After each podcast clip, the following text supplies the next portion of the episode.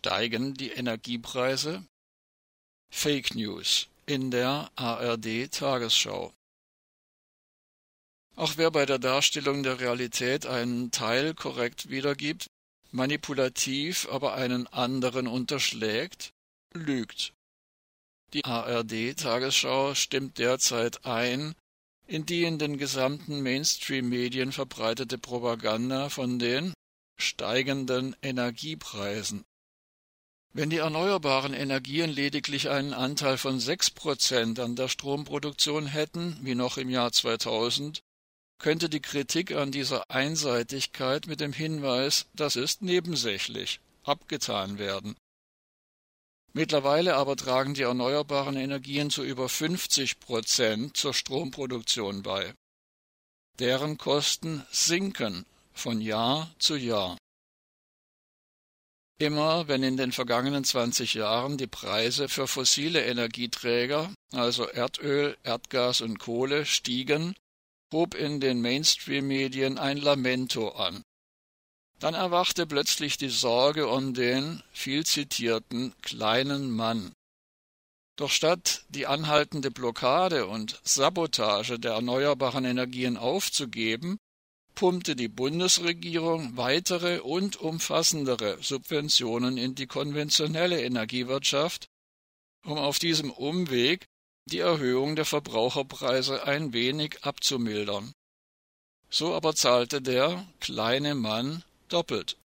Denn auch die für Subventionen aufgewendeten Steuergelder werden weit überwiegend von den unteren zwei Dritteln der Gesellschaft aufgebracht. So wird allein der Luftverkehr in Deutschland jährlich mit über 10 Milliarden Euro subventioniert.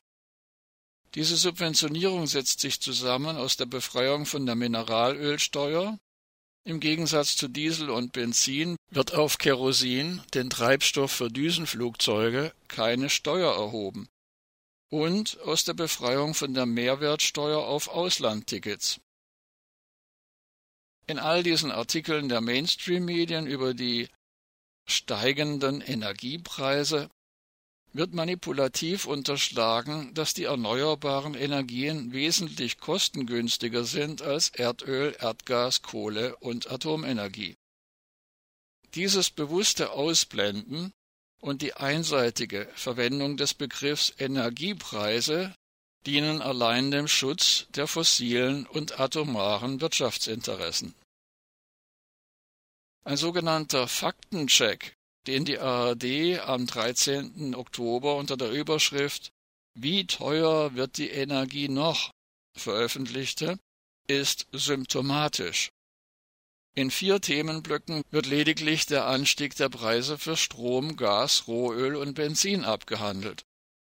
Und auf die selbstgestellte Frage, Zitat, bleibt es bei den höheren Kosten für Energie, fällt den hochbezahlten Journalistinnen und Journalisten von der ARD lediglich ein, dass bei einer Ausweitung des Angebots von Erdgas auf dem Markt die Preise wieder fallen könnten.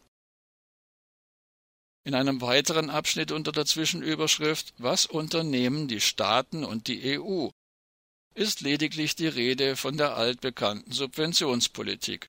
Zitat Frankreich, Italien oder Spanien haben bereits angekündigt, den Preisanstieg bei Energie zu deckeln oder über Steuererstattungen abzufedern. Und weiter im Zitat In Deutschland hat jüngst zum Beispiel der Städte- und Gemeindebund gefordert, Heizkostenzuschüsse für Geringverdiener und sozial schwache Haushalte einzuführen. Ende des Zitats.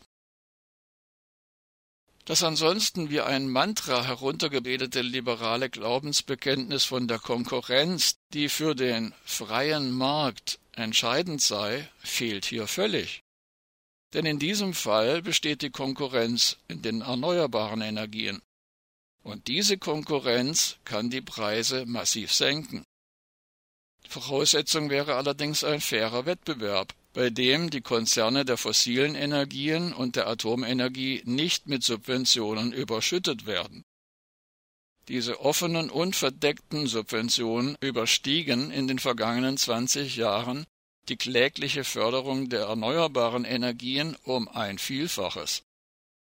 De facto wurden die erneuerbaren Energien in all den Jahren nicht nur mit bürokratischen Auflagen, Antragsmarathons und 100-Meter-Regeln gebremst und boykottiert, sondern auch finanzpolitisch wie das sprichwörtliche Stiefkind behandelt.